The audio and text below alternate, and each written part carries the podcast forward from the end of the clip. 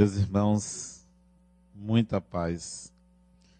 Desde jovem, eu sempre tive curiosidade de saber como funcionava a mente humana.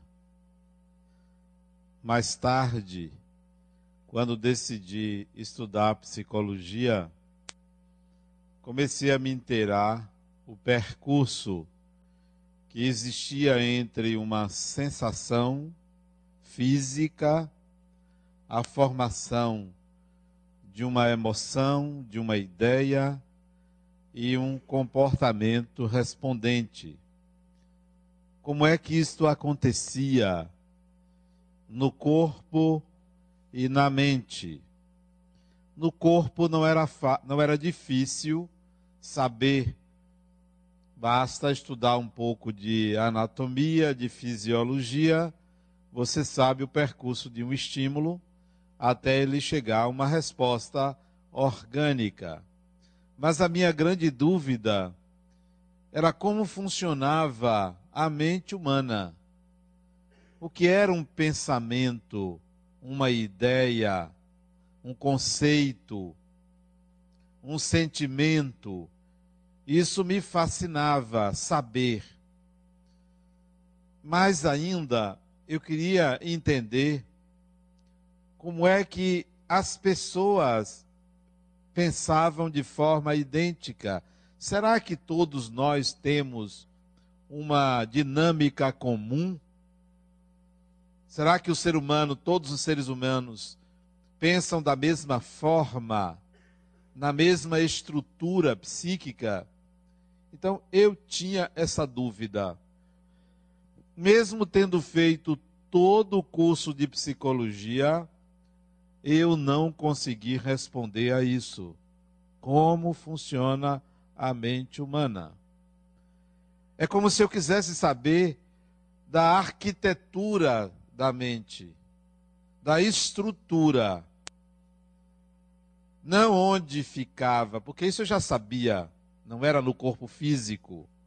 Tinha consciência de que a mente humana se situa num campo organizador chamado de perispírito. Eu já sabia disso, mas não sabia como é que funcionava. Mesmo estudando psicologia, mesmo estudando é, filosofia, eu não conseguia entender. Até que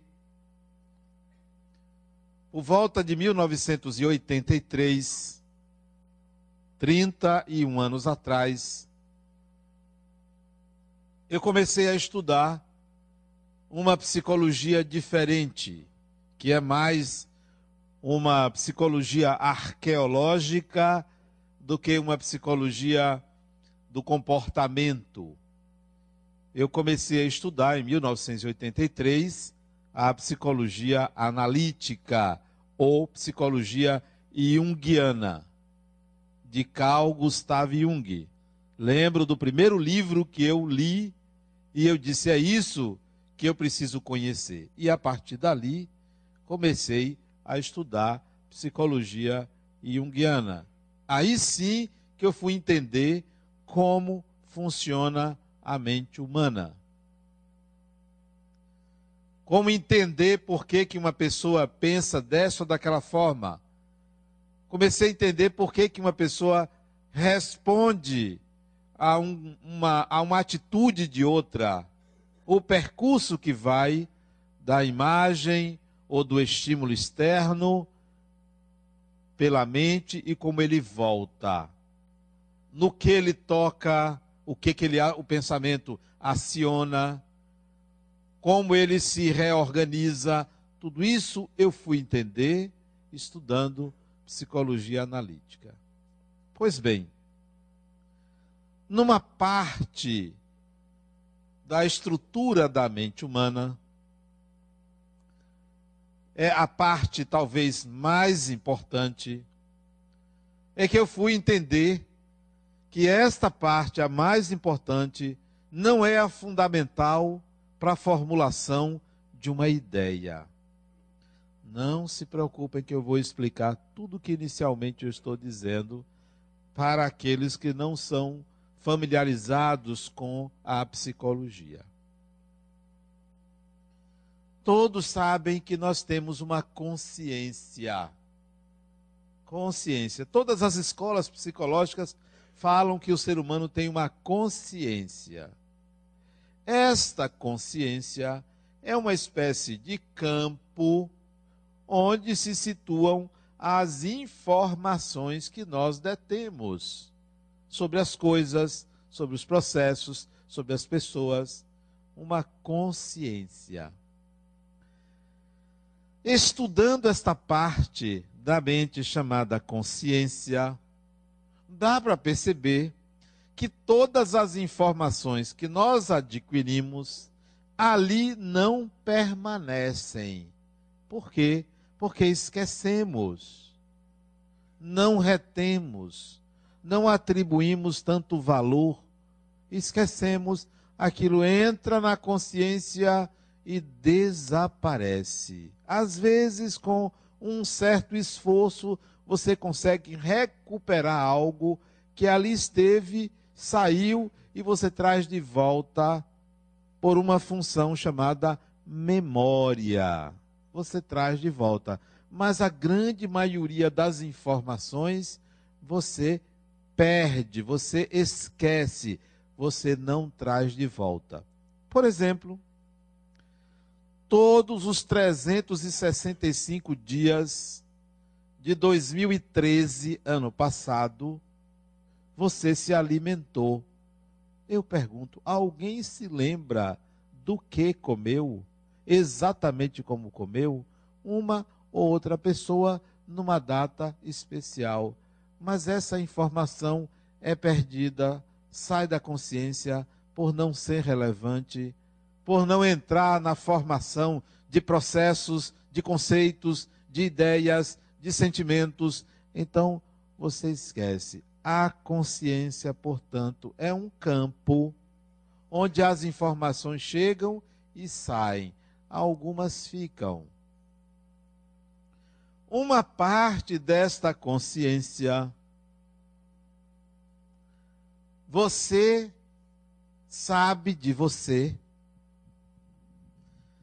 você se referencia, dá um nome, entende as coisas, se mostra às pessoas.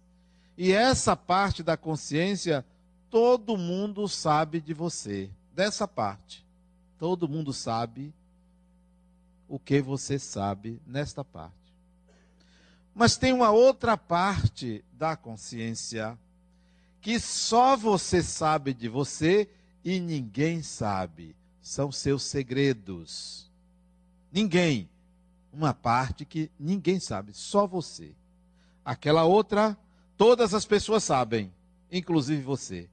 Mas há uma outra que você retém, que você segura, que você não fala nem de pé junto, você não diz. De pé junto, quer dizer, nem morto você fala. Pé junto é morto. Você não fala. Então, tem uma parte que todo mundo sabe, porque você também sabe, mas tem uma outra que só você sabe. Mas tem uma terceira parte da consciência que você não sabe, mas todo mundo sabe. As pessoas percebem, as pessoas veem, mas você não sabe. Você se trai. Você nem sabe que aquilo está acontecendo, mas todo mundo está vendo. Você não vê suas costas você não vê certas reações que surgem como uma, um preconceito, mas as pessoas veem que aquilo é um preconceito. Então, tem uma parte da consciência que você sabe e todo mundo sabe. Tem uma outra parte da consciência que só você sabe e ninguém sabe. Tem uma terceira parte da consciência que você não sabe que você é assim mas todo mundo percebe. Tudo isso é consciência. Mas tem uma quarta parte da consciência que você é e você não sabe e ninguém sabe. É a parte mais profunda da consciência, sem falar em inconsciente. Eu estou falando de consciência. De consciência. Consciência é aquilo, são aquelas informações que têm luz, luminosidade, que vêm à tona, que são reguladas por um sistema de associação, por similaridade de conteúdo e por similaridade emocional. Portanto, vocêzinho, como euzinho, tem uma parte de você que você desconhece e que ninguém sabe. Esta parte é talvez a parte mais importante a ser conhecida. É aquilo que você não sabe de você, mas que você é. É aquilo que você é e também ninguém sabe. Como você ter uma coisa que é sua e você não conhece? Como você ter uma coisa sua que ninguém sabe, mas que é sua? Isto é como uma joia valiosíssima que alguém lhe deu e você perdeu. Você não sabe onde está. Você se lembra vagamente que tem e, e tenta procurar. Não se lembra nem mais o formato, mas você se lembra que alguém, sua avó, seu avô, seu bisavô, bisavó lhe deu, mas você perdeu. É algo dourado. É preciso recuperar essa informação. É preciso ir atrás. Como é a questão? É a questão. Mas esta é a parte da consciência. Vamos a outra parte da nossa mente, conhecidíssima pelo nome de inconsciente. In. In quer dizer não. É um prefixo que significa não não consciente. É um nome que não traduz adequadamente o conteúdo, mas ficou conhecido com esse nome, essa parte da mente, então vamos chamar de inconsciente. Mas vocês poderiam chamar de biblioteca de experiências, biblioteca de imagens grande internet psíquica. Vocês podiam chamar o que, o que é conhecido com o nome de inconsciente. Então, na sua mente, na mente de todo mundo, tem uma biblioteca de imagens carregadas de emoções, de história, de conteúdos. Este inconsciente nunca passou por essa consciência atual. Este inconsciente a que me refiro é algo seu que vem das suas experiências de vidas passadas, de muitas vidas. Vidas como homem, vidas como mulher, vidas como africano, asiático, europeu, americano, vidas, muitas vidas estão no inconsciente. E aí vocês podem perguntar assim: mas qual é o tamanho? Se a consciência você dividiu em quatro, quatro partes, em quantas partes você divide o inconsciente? Eu dividiria em oito, mas eu vou ficar só numa divisão, dada a complexidade da questão, em oito partes. Mas vou dividir em duas, quer dizer, uma, vou dividir uma vez em duas partes. Um inconsciente que contém essas imagens, oriundas de suas experiências em várias encarnações, e uma outra parte, uma outra biblioteca que vem das experiências que nós tivemos desde a geração divina, passando pelas formas vegetais passando pelas formas animais. Isso gerou dentro de, de nós, da nossa mente, uma estrutura do inconsciente. Então, há um inconsciente profundo numa linguagem junguiana, um inconsciente coletivo e há um inconsciente pessoal que eu estou associando à reencarnação. Não é possível entender o comportamento humano sem associar à reencarnação. Eu desafio qualquer cientista, psicólogo, neuropsicólogo ou qualquer outro profissional a justificar o comportamento humano simplesmente pelos atos reflexos ou pelo organismo da vida atual. Não é possível. É algo completamente absurdo se se pensar. Esbarra-se numa série de vazios. O comportamento humano só se justifica pela reencarnação, pelo inconsciente. Bom, se a consciência tem aquele lado obscuro, aquele ambiente onde você é, mas não sabe que é, o inconsciente é a matriz principal do seu comportamento. E vou dizer por quê. Quando você tem vontade de fazer uma coisa, vontade, que não seja uma atitude de subsistência, como por exemplo, você tem vontade de ajudar uma pessoa. Vontade. Você vai passando na rua, a pessoa não consegue estacionar e a vaga dá para dois carros. Aí você, condoído ou condoída pela cegueira do outro, você tem vontade de parar o carro para ir orientar a pessoa. De onde vem essa vontade?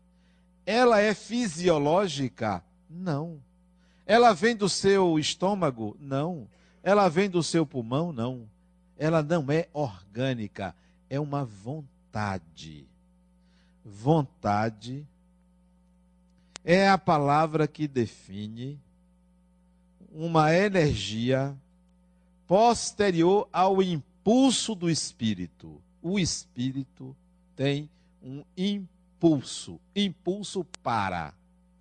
Esse impulso para se transforma em vontade de determinada ação.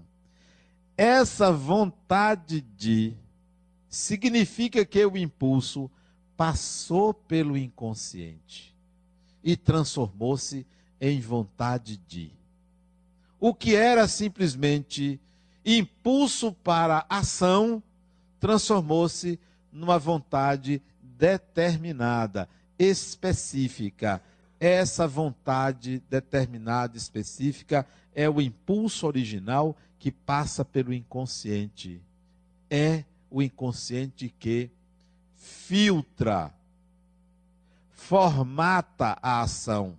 Bom, agora resta saber, eu tive a vontade, o que é que eu faço? Agora é que entra a consciência. A consciência vai entrar, porque no inconsciente não tem leis de trânsito. No inconsciente não tem barberagem. Não tem como é que estaciona. Isso está na consciência. Porque se você não tirou carteira de motorista, não sabe dirigir, não sabe dirigir, nunca dirigiu o carro, a vontade de ajudar pode existir, mas não haverá a ação, porque na consciência não tem os elementos capazes de realizar aquela vontade. Tudo passa pelo inconsciente se no inconsciente da vida passada, gerado pela vida passada, consta que você foi militar. Primeira ou Segunda Guerra Mundial, você estava lá matando gente, com uma sede de matar imensa para defender seu país, numa atitude Treslocada, porque isto é um absurdo. Matar pessoas. Digamos que você fez isso. Isso está lá guardado no inconsciente pessoal. Você reencarna aqui no Brasil, ganha esse prêmio de reencarnar num país maravilhoso como esse. Aquela matriz está lá. A consciência hoje diz assim: não matar. A consciência diz cuidar de pessoas. Digamos que você resolva ser médico ou médica. Veio para salvar, para curar, para cuidar. Mas lá tem aquele aquela experiência, aquelas imagens de dilacerar os corpos com baioneta, com balas, com canhão, com o que for. A vontade de ajudar passa pelo inconsciente. Como é que ela vai aparecer? Ou esse médico torna-se alguém que supera todas as dificuldades do sistema de saúde, que é um caos, e se mostra um grande médico e benfeitor. Porque ele está tentando apagar aquelas imagens do passado. Ou aquelas imagens começam a influenciar, ele diz assim: sabe o que eu vou fazer? Eu vou ser cirurgião. Eu vou é costurar o que eu cortava isso poderá acontecer. Não é sempre assim.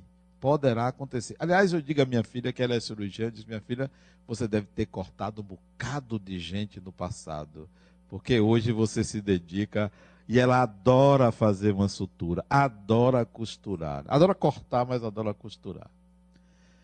As imagens que estão no inconsciente, elas são determinantes determinantes. Elas decidem muito mais a sua vida do que você imagina. O que vai mudar esse determinante é a consciência. Onde é que está o eu? O eu está na consciência, mas o espírito não está na consciência. Ele dirige a consciência. Dirige a consciência razão pela qual coloque na consciência o melhor possível, para que o que vier do inconsciente seja formatado da melhor maneira. E quanto mais você descobrir esta parte inconsciente, suas tendências que estão no inconsciente, melhor. A psicologia analítica chama isso de sombra. Sombra é a parte da personalidade desconhecida, negada, não percebida. Todo inconsciente é sua sombra. Tente acessar essa sombra. E acessar essa sombra significa analise suas tendências. Não é o que você faz, é para o que você tende. Para o que sua vontade é direcionada. Antes de você fazer, antes de você plasmar, antes de você materializar, tente perceber suas tendências.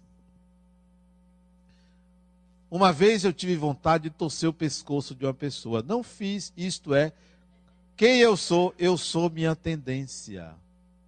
Eu sou minha tendência. Eu sou aquele que pegou essa imagem do inconsciente e torceu o pescoço de uma pessoa.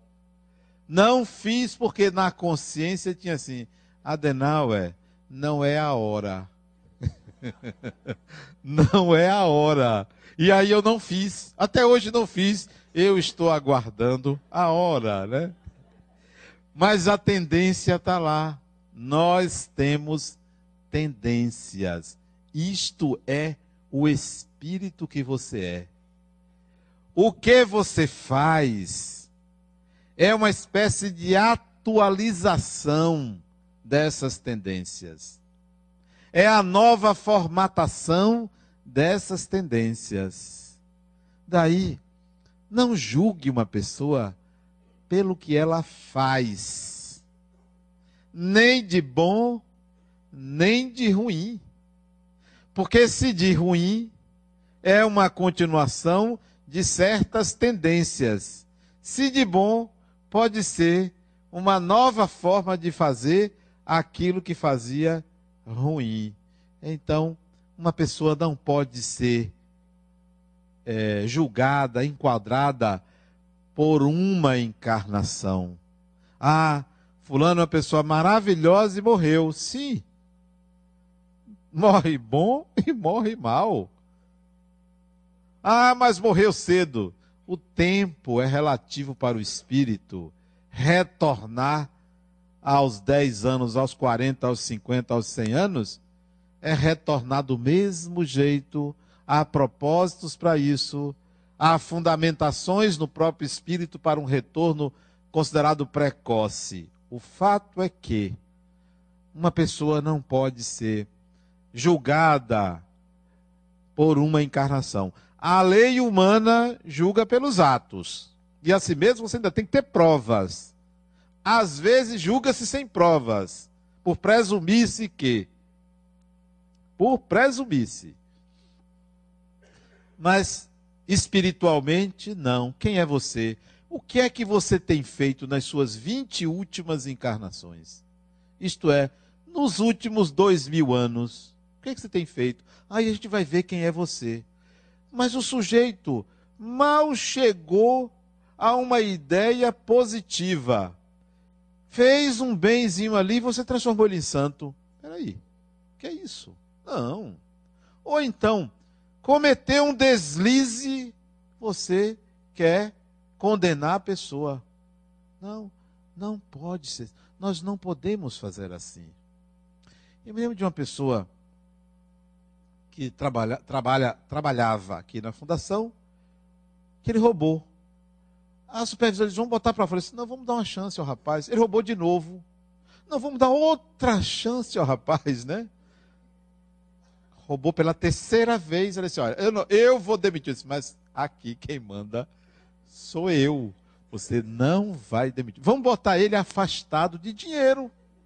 Vamos botar ele em outro lugar. Botou ele em outro lugar ele já tirou uma coisa de outra pessoa, né?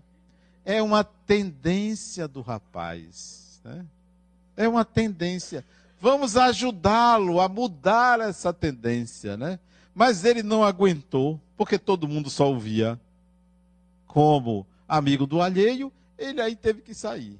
Mas por mim, ficava aí. Mesmo que amarrado numa cadeira, ele ficava aí. Só porque o rapaz tem essa tendência, você vai botar ele para fora? Só por isso? Não precisa. Aqui é o lugar onde nenhum a menos. Vocês já assistiram esse filme? Quem assistiu esse filme? Nenhum a menos. Assistam esse filme, vocês vão entender por que eu estou colocando isso.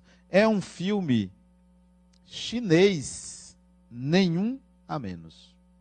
É a história de uma garota eu vou contar só o final. É a história de uma garota que ela. ela tem que contar o final. Mas assistam. É a história de uma garota que a professora sai e deixa ela para tomar conta da classe.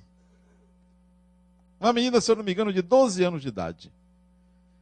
Vai tomar conta de uma classe de crianças pequenas. E uma dessas crianças foge e ela vai atrás desta alunazinha, dessa ovelha.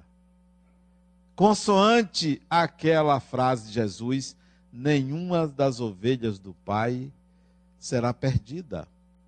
Então, nenhum a menos. Mas vamos voltar às tendências.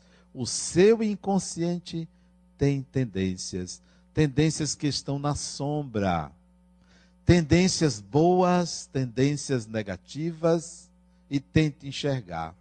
Porque a maior parte das imagens do inconsciente é constituído de coisas boas.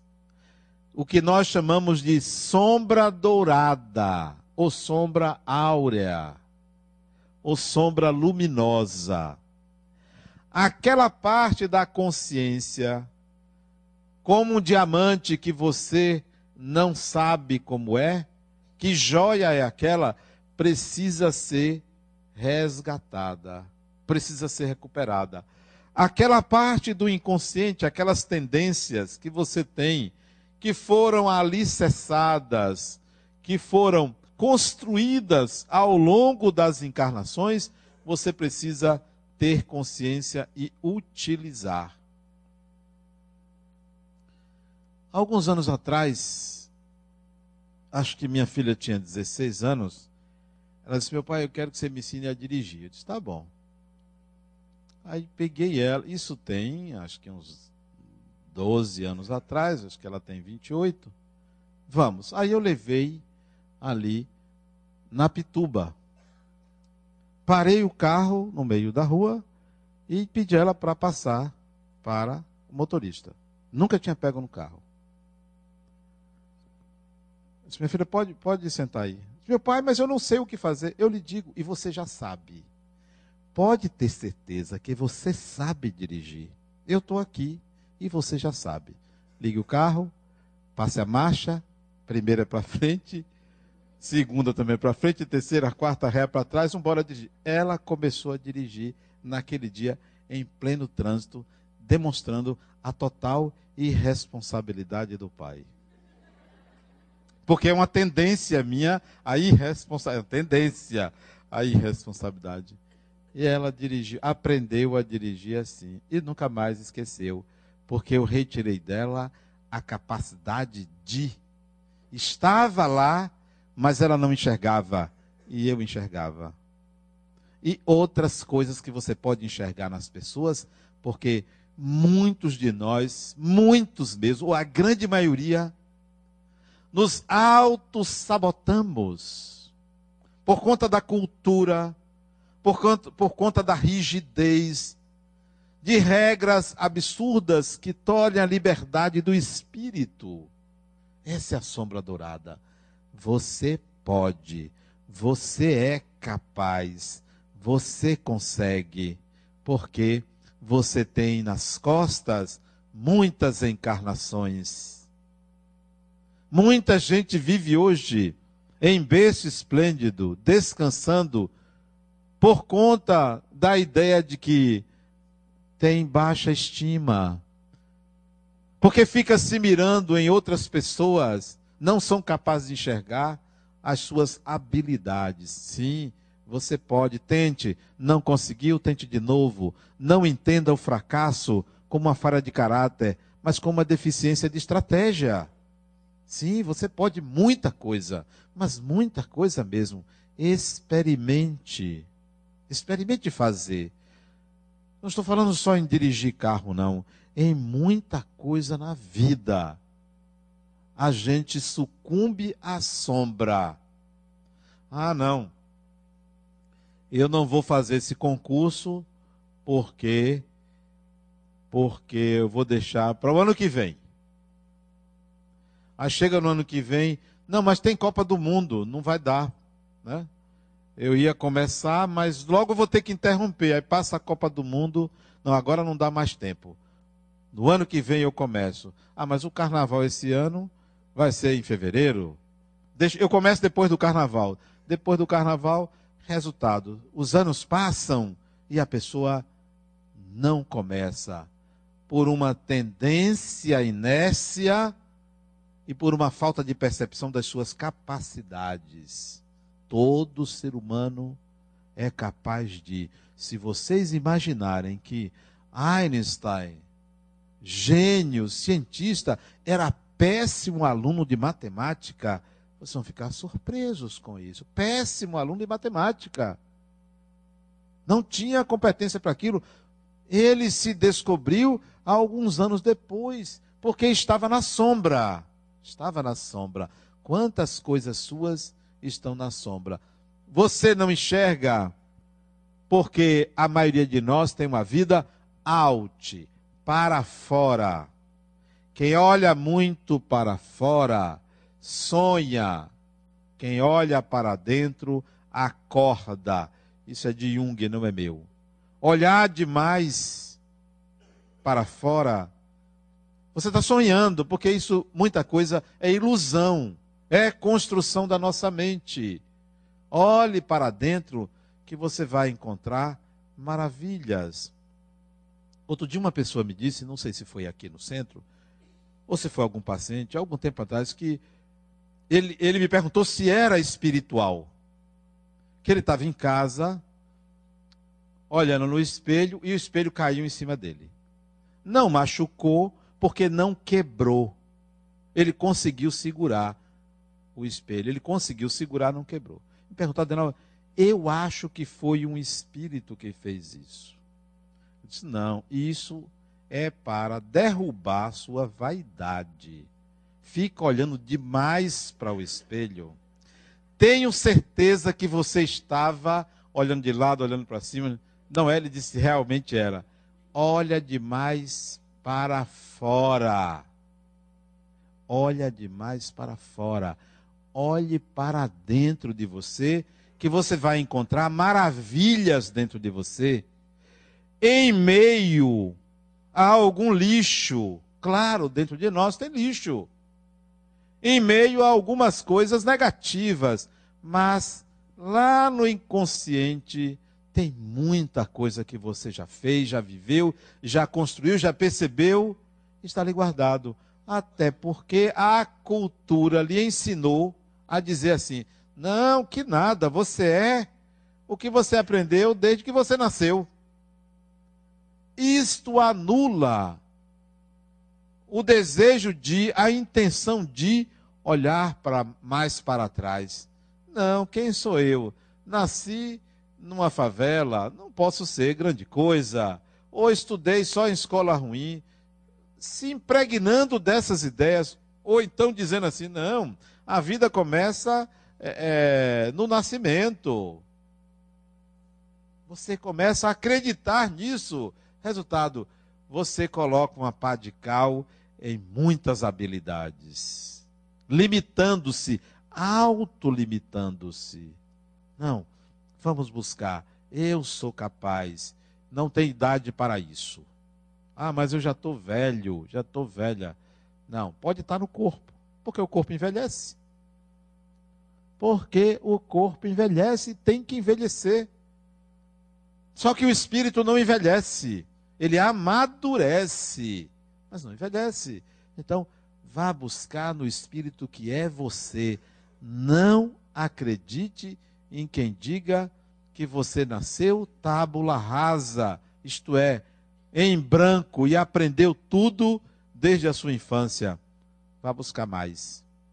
Vá buscar mais nem sempre o conhecimento é adquirido nesta encarnação. Às vezes, vem quase que de graça. Eu tinha um colega que ele era um gênio, um gênio. Eu invejava quando estudávamos no colégio militar. Ele tem minha idade. Outro dia eu vi a foto dele no jornal. Ele dirige uma entidade aqui em Salvador. Um gênio, um gênio. E ele escreveu um e-mail para mim, é, um, um convite que ele me fez, e ele escreveu em forma de poesia. Aí eu disse para ele, rapaz, você continua o gênio da adolescência. Desde adolescente, eu o conheci com 12 anos de idade, quando entrei no colégio militar. Gênio. Ele às vezes estava conversando com a gente, a gente via que ele rimava as palavras.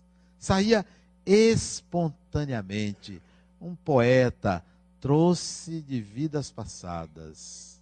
Quantas coisas você tem aí dentro e você não explora, e você não permite que desabroche, porque fica preocupado ou preocupada com o dia de amanhã.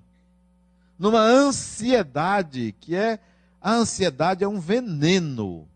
É um veneno a ansiedade é um prejuízo ao ser humano a ansiedade. Ansiedade porque vai morrer.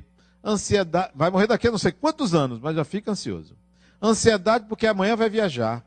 Ansiedade porque vai receber alguém em casa. Ansiedade porque tem uma prova. Ansiedade porque vai namorar. Ansiedade por causa disso. Relaxe. Relaxe. Se vai morrer, morra com dignidade. Que nem, que nem Emmanuel disse a Chico, né? Lá no avião. Morrer com dignidade. Que é isso? Que besteira é essa? Logo você. Igual meu pai chegou para mim antes dele desencarnar, meu filho, eu vou morrer. Eu disse, é, meu você vai morrer mesmo. Claro. Dizer, não, não vai não. Vai sim. A outra me pediu para visitar a mãe dela. Eu disse, olha, eu vou visitar. Mas minhas visitas, às vezes, desencarna a pessoa. Eu vou logo dizendo. Você quer que eu visite? É, se quero, porque eu quero que ela desencarne. Então eu vou lá. Nem ela desencarnou, nem atendeu o desejo da filha. Não desencarnou, está lá vivinha. Não, não deixe de ansiedade. Deixe de ansiedade. Faça as coisas com o ritmo da vida. O ritmo da vida não é o ritmo do trânsito de Salvador. Não é. O ritmo da vida é como o vento da nossa cidade, é suave. De vez em quando tem uma turbulência, mas é suave. O ritmo da vida não é essa pressa toda. Vá em busca desse manancial de saber que você tem. Porque a indústria tem 300 anos, 200 anos a indústria. Primeira máquina humana fabricada pelo ser humano, acho que tem 200 anos, 1800 e pouco. 200 anos. Então, todos nós trabalhávamos, já trabalhamos com as mãos, em manufaturas, na terra. Conhecemos os segredos da terra. Conhecemos muita coisa. Conhecemos os números, conhecemos os astros. E a gente fica se limitando a, a se achar inferior. Outra coisa, a tecnologia atual é um ganho para o espírito. Números, máquinas, celulares, tablets, computadores, isso é um ganho para o espírito. Porque quanto mais emprestarmos a biblioteca do inconsciente para uma nuvem ou para a internet, mais o espírito fica livre para sentir para viver experiências espirituais, verdadeiramente espirituais. A tecnologia vem a serviço da evolução do espírito. Não abominem a tecnologia. Aliás, a vida material vem a serviço da evolução do espírito. Esta sombra do inconsciente no formato de tendências podem ser vista, pode ser vista nas meditações, dando tempo para você. Eu tenho um paciente que ele vai fazer uma viagem que nem. Cadê Rita? Que nem Rita veio me dizer que ia viajar. Ele também vai viajar. A primeira coisa que eu disse a ele, Fulano, sabe o que você deve fazer nessa viagem? Ao invés de você ir para o Oba-Oba, vá andar na praia. Vá refletir sobre as besteiras que você faz aqui. Né? Porque se tem que dizer, eu digo logo. Essas tendências você vai perceber nas suas reflexões sobre você. Reserve um tempo para você, mas as pessoas não conseguem ficar sozinhas consigo mesmo porque não se aguentam. Tem que sair com alguém, tem que estar junto de alguém, tem que ligar para alguém, tem que estar conectado à televisão, porque não se suportam. Não se suportam. São tão ruins que não se suportam. Fique um tempo com você, se aguente um pouco, pelo menos uma hora por dia, se aguente, para você olhar para você, não ficar só olhando para fora, você vai enxergar as tendências do inconsciente. Aquele lado que você da consciência, aquelas quatro partes. O que você é, que todo mundo sabe que você é, o que você é e que ninguém sabe que você é, o que você é e que você não sabe, mas que os outros sabem, o que você é que você não sabe nem ninguém sabe. Essas quatro áreas. Para você diminuir a quantidade de características sobre você que você desconhece, comece a buscar feedback. Comece a buscar feedback. Outro dia, uma garota chegou assim: Adenal, minha mãe está sem falar comigo por sua causa. Eu disse, mas por quê?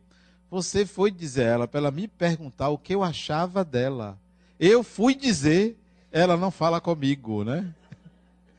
Então, vá buscar feedback, mas se prepare para ouvir coisas que você nunca ouviu e não se magoe com a pessoa Agora, se a pessoa disser, não, você é uma pessoa ótima, está mentindo. Está mentindo. Está passando a mão na sua cabeça.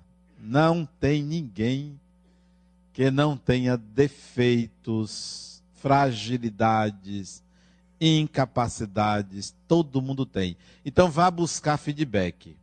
Pergunte.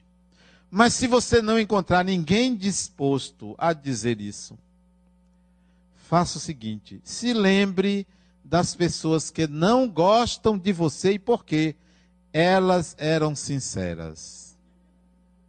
Não adianta você dizer que a culpa é desta pessoa, que você não é assim. Ela viu o que você não vê e teve coragem de dizer. Então é uma forma de você conhecer algo que os outros veem e você não vê. Feedback e se lembrando de quem não gosta de você, do porquê não gosta. E aquela parte que nem você sabe, nem ninguém vê, como é que você vai buscar esta parte? Faça o seguinte, o seguinte exercício.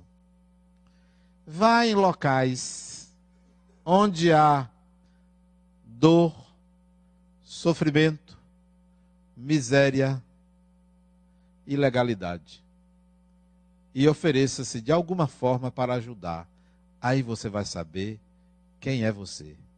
Não é no bem bom da sua casa, das proteções da vida, é onde está a miséria humana que você descobre esse lado escuro. E se você tiver vontade de ajudar, você vai revelar o anjo que mora em você. Muita paz.